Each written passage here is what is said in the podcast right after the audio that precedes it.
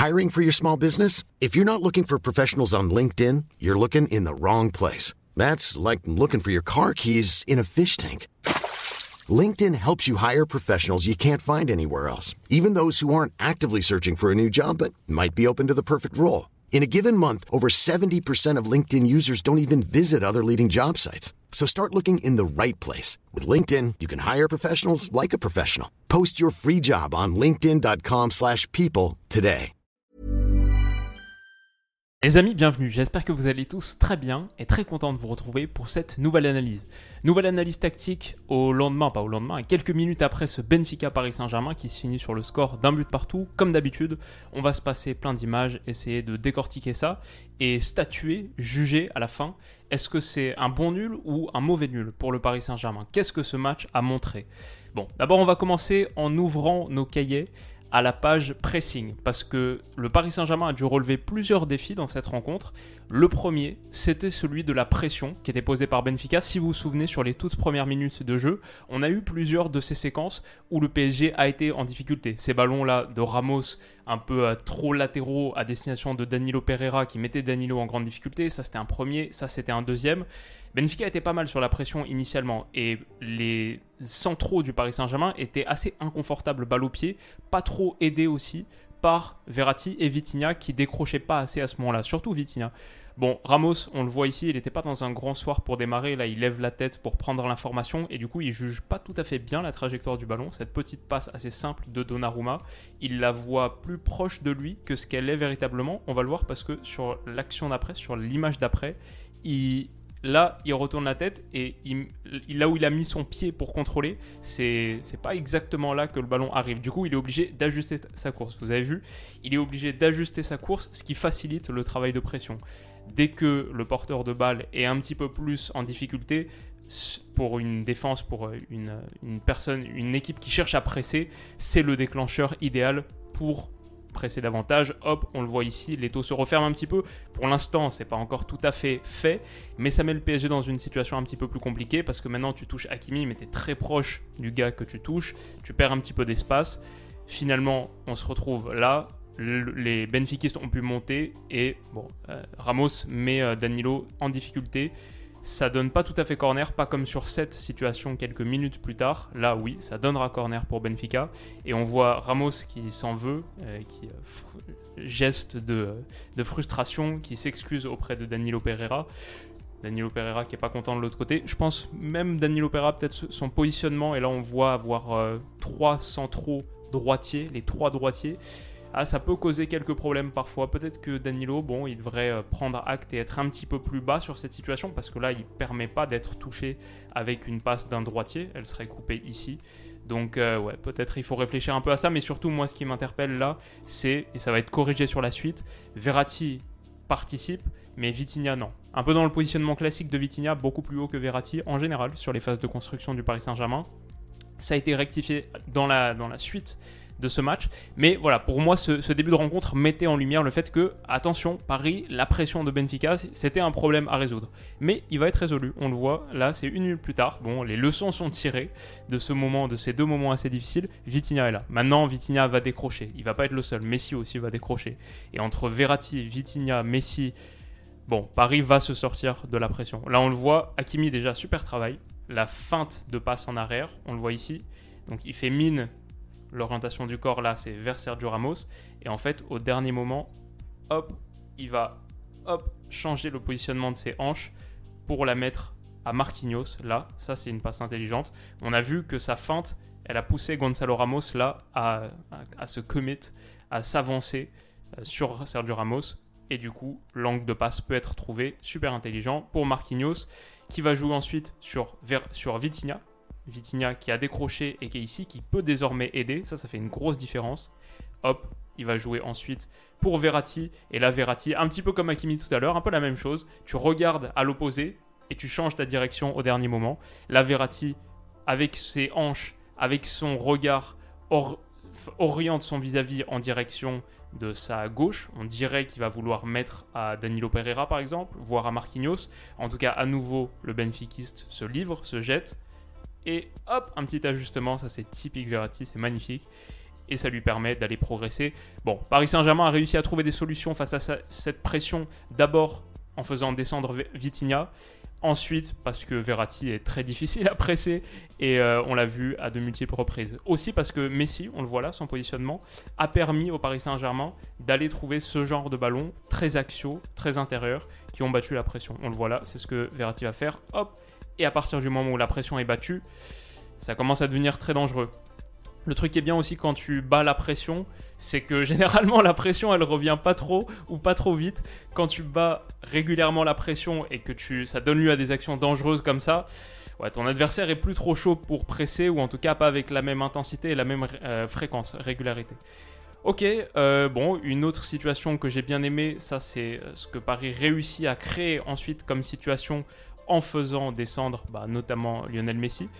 On voit ici, Messi il est là, Verratti est là et Vitinha est là. Dans le rôle classique de Vitinha, toujours, normalement c'est la paire, c'est Verratti là, Vitinha là. Non, Vitinha il est souvent, souvent là, beaucoup, beaucoup plus haut.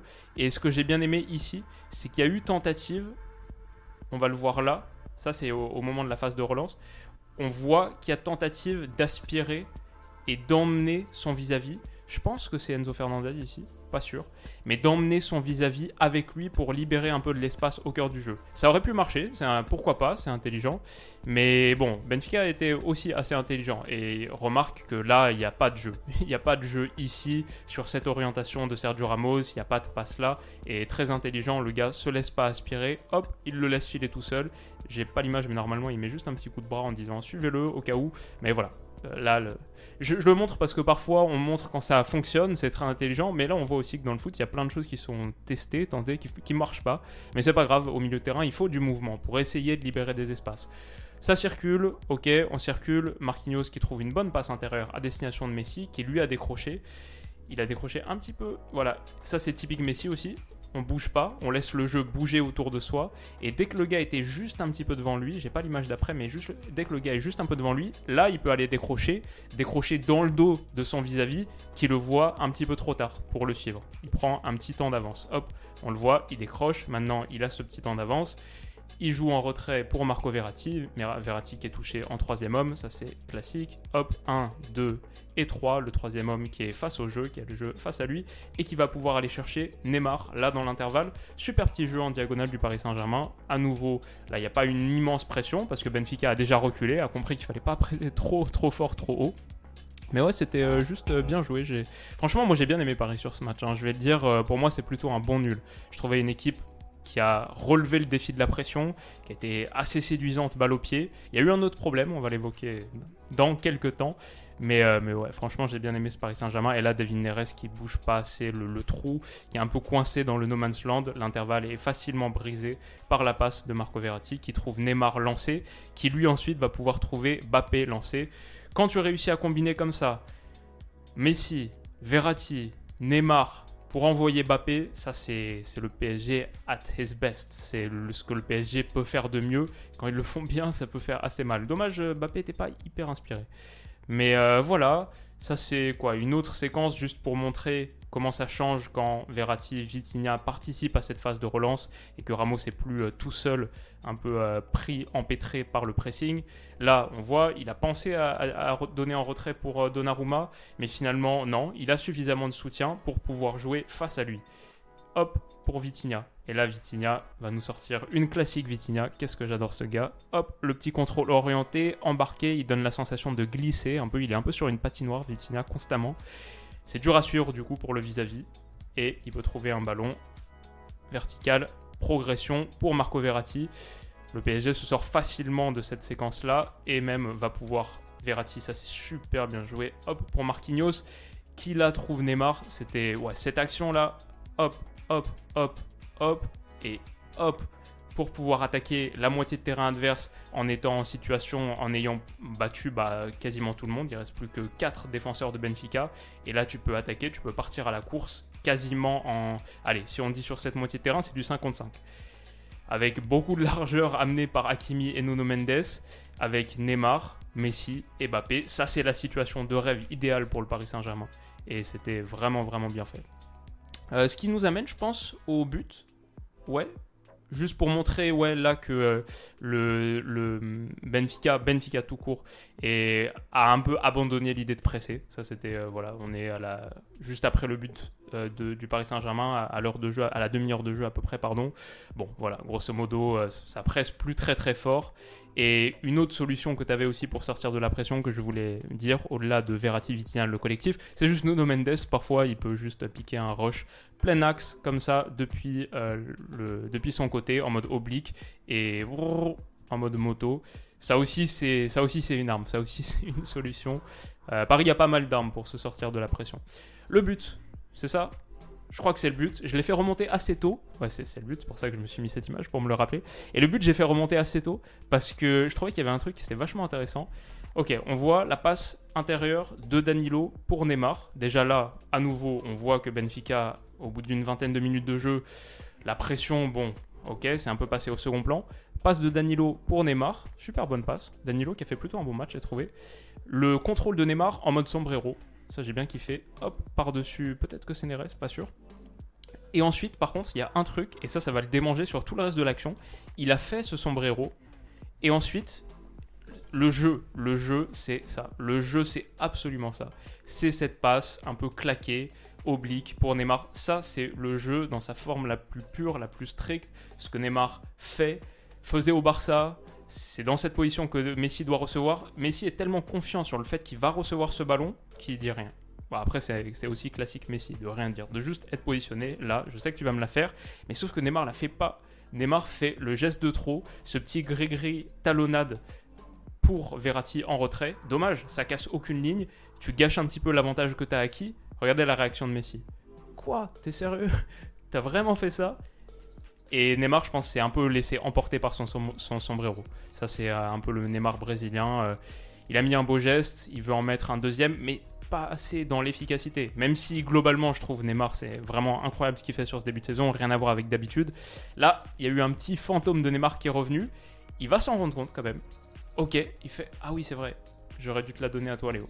Il s'en est rendu compte là, et du coup, sur les trois actions successives de la même action, il va essayer de lui la donner. Déjà là, il va tenter un peu le classique, c'est la passe masquée. Tu orientes ton corps en direction du côté, comme ça, pour en fait pousser ton, défenseur à s'excentrer un petit peu et la mettre ensuite dans le trou. Mais il n'y a même pas vraiment de trou là. Il, il, laisse même pas le temps au trou de s'ouvrir. On voit qu'il est un petit peu obsédé par le fait de la donner à Messi, se rattraper de son erreur.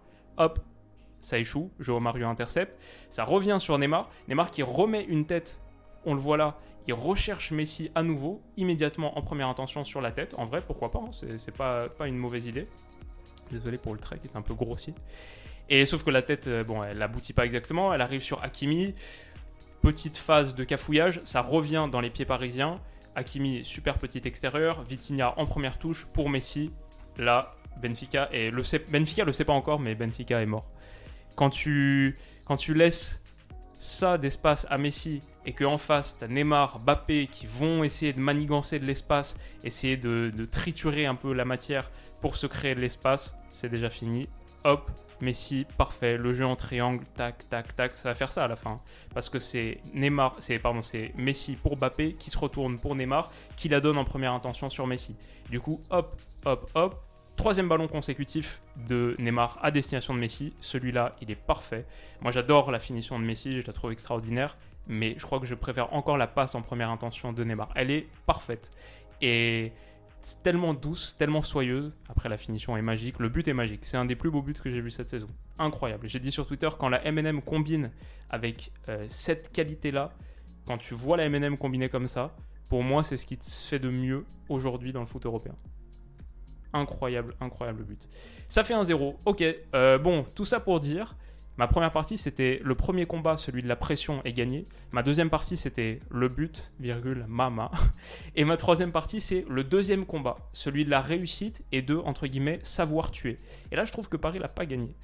Parce que tu dois faire mieux avec la physionomie que tu t'es offerte en seconde période, grâce à ta domination grâce au fait que tu gagné le premier rapport de force, celui de la pression. Paris gagne la bataille de la pression. Paris bat la pression de Benfica, et du coup, ça, c'est la physionomie qu'on a eue en seconde période. La seconde période, elle s'est jouée quasi exclusivement dans la moitié de terrain de Benfica, qui a arrêté de presser. Ça, je vous ai mis juste une petite image pour montrer. Ça, pour moi, c'était la seconde période.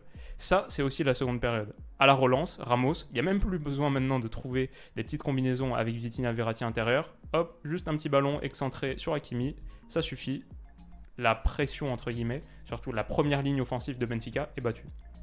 Donc, quand tu quand as ça en tête, quand tu vois que le match est fini 15 tirs à 8, mais surtout en seconde période, là c'est les chiffres de la seconde période, j'ai mis le curseur sur seconde période uniquement, en seconde période, 12 tirs à 3, 70% de possession, 71 à 29, à, à 29 c'est ça, Bon, là, je vous ai juste mis les ballons touchés. Verratti 120, Vitinha 83, Messi 65, Neymar 84, Mbappé 45 seulement.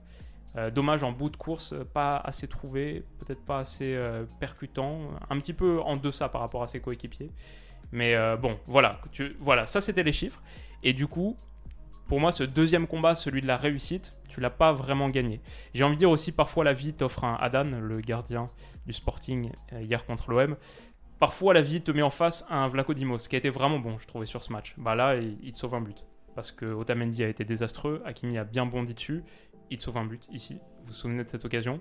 Et il y a celle-ci aussi, le tir excentré, euh, enfin plutôt en dehors de la surface, sur le, coin de cet arc de cercle de Bappé, la main opposée, non même pas la main opposée, la main gauche pure de Vlaco Dimos, incroyable, magnifique. Aussi, splendide. Aussi, le ciseau retourné de Neymar frappe la barre.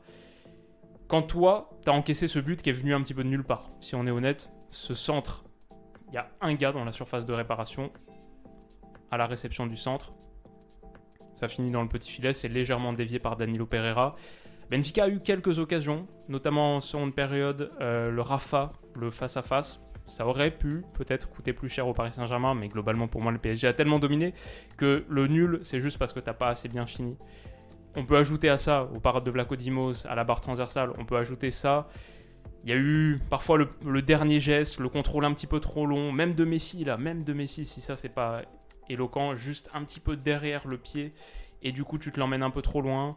J'ai trouvé aussi exemple de ce, que, de ce dont le Paris Saint-Germain a, manqué, c'est que parfois tu domines tellement outrageusement et que tu as tellement de séquences de possession longues, je pense que ça peut être un peu le piège pour cette équipe qui se retrouve à tellement monopoliser le ballon et à combiner dans des petits espaces, etc., que parfois tu emmènes cette mentalité avec toi dans la surface de réparation. On, sait, on, connaît ce phénomène en foot. Ça, c'est les équipes qu'on appelle tricoteuses, le terme est tellement mal choisi, mais elles se retrouvent à tricoter, entre guillemets, même dans la surface de réparation. Parce qu'elles importent cette partie de leur jeu, même dans la zone de finition, et c'est ça l'erreur. Parce que ici, par exemple, Neymar, il doit tirer. Il doit tirer en première intention. Pourquoi tu tires pas? Le but, l'accès au but est ouvert. Ici, tu te retournes, tu es sur ton pied droit, tu peux tirer. Et tu es tellement dans cette mentalité de faire le geste parfait, parce que c'est ce que tu fais jusque-là et ça te réussit, que du coup, il tente un petit dribble supplémentaire mais il est trop loin de son vis-à-vis pour le passer sur cette petite euh, changement de, direction, petite feinte de corps, et du coup ça donne rien. On le voit ici, là voilà, c'est ouvert là, c'est ouvert. Il faut frapper en première intention, mais t'as pas cet esprit tueur parce que tu te sens en contrôle et t'as pas besoin de, euh, de bondir sur n'importe quel petit bout d'occasion. C'est ça qui fait que pour moi le PSG a, là a perdu ce combat-là, qui était le combat de la finition, le combat d'être tueur, d'être un peu Bayern, quoi, et d'avoir euh, aucune pitié, aucun état d'âme, parce que la réalité, c'est que les occasions, ils, les ont eues. Mais donc voilà, globalement, moi je trouvais que c'était plutôt un bon match de Paris Saint-Germain, qui compromet en rien la première place. Pour moi, le PSG va aller au Parc des Princes euh, la semaine prochaine et l'emporter. J'ai dit avant le match, on faisait la preview des différentes rencontres. Euh, j'ai dit qu'il allait y avoir match nul, donc euh, moi je suis content, mon, prono passe. Par contre, je dois dire, je m'attendais un peu à un meilleur Benfica. Ils ont eu des occasions et ils ont montré des choses intéressantes. La pression, ça aurait pu marcher. Après, je trouve que ça a quand même bien faibli et le plan de jeu initial, on l'a vu disparaître en seconde. Donc euh, le prono passe, mais quelque part la physionomie mentale que j'imaginais passe un peu moins parce que je pensais qu'on allait voir quand même un, peu un meilleur Benfica. Je dois dire, j'attendais beaucoup de ce Benfica aussi.